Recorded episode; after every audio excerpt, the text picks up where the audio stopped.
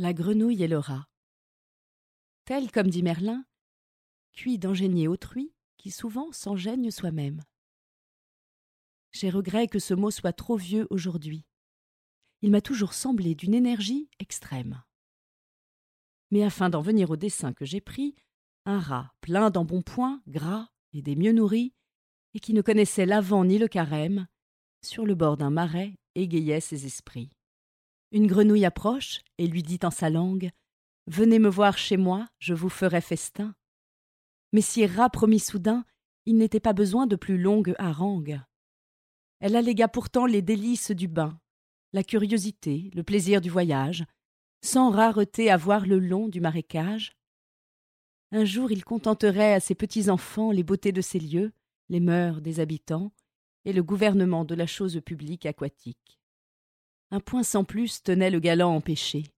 Il nageait quelque peu, mais il fallait de l'aide. La grenouille à cela trouve un très bon remède. Le rat fut à son pied par la patte attachée.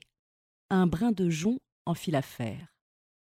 Dans le marais, entré, notre bonne commère s'efforce de tirer son hôte au fond de l'eau, contre le droit des gens, contre la foi jurée, prétend qu'elle en fera gorge chaude et curée. C'était à son avis un excellent morceau. Déjà dans son esprit, la galante le croque. Il atteste les dieux. La perfide s'en moque. Il résiste, elle tire. En ce combat nouveau, un Milan, qui dans l'air planait, faisait la ronde, voit d'en haut le pauvret se débattant sur l'onde.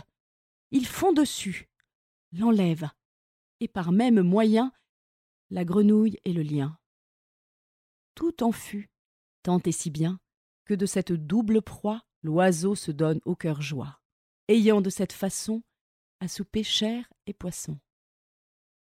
La ruse la mieux ourdie peut nuire à son inventeur, et souvent la perfidie retourne sur son auteur.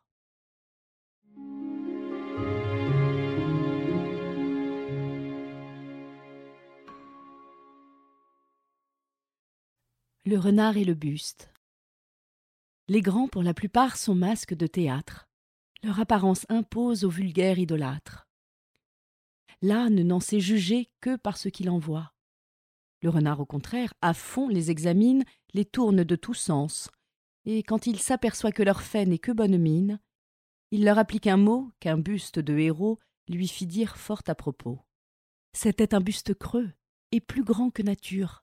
Le renard, en louant l'effort de la sculpture, Belle tête, dit-il, mais de cervelle point. Combien de grands seigneurs sont bustes en ce point?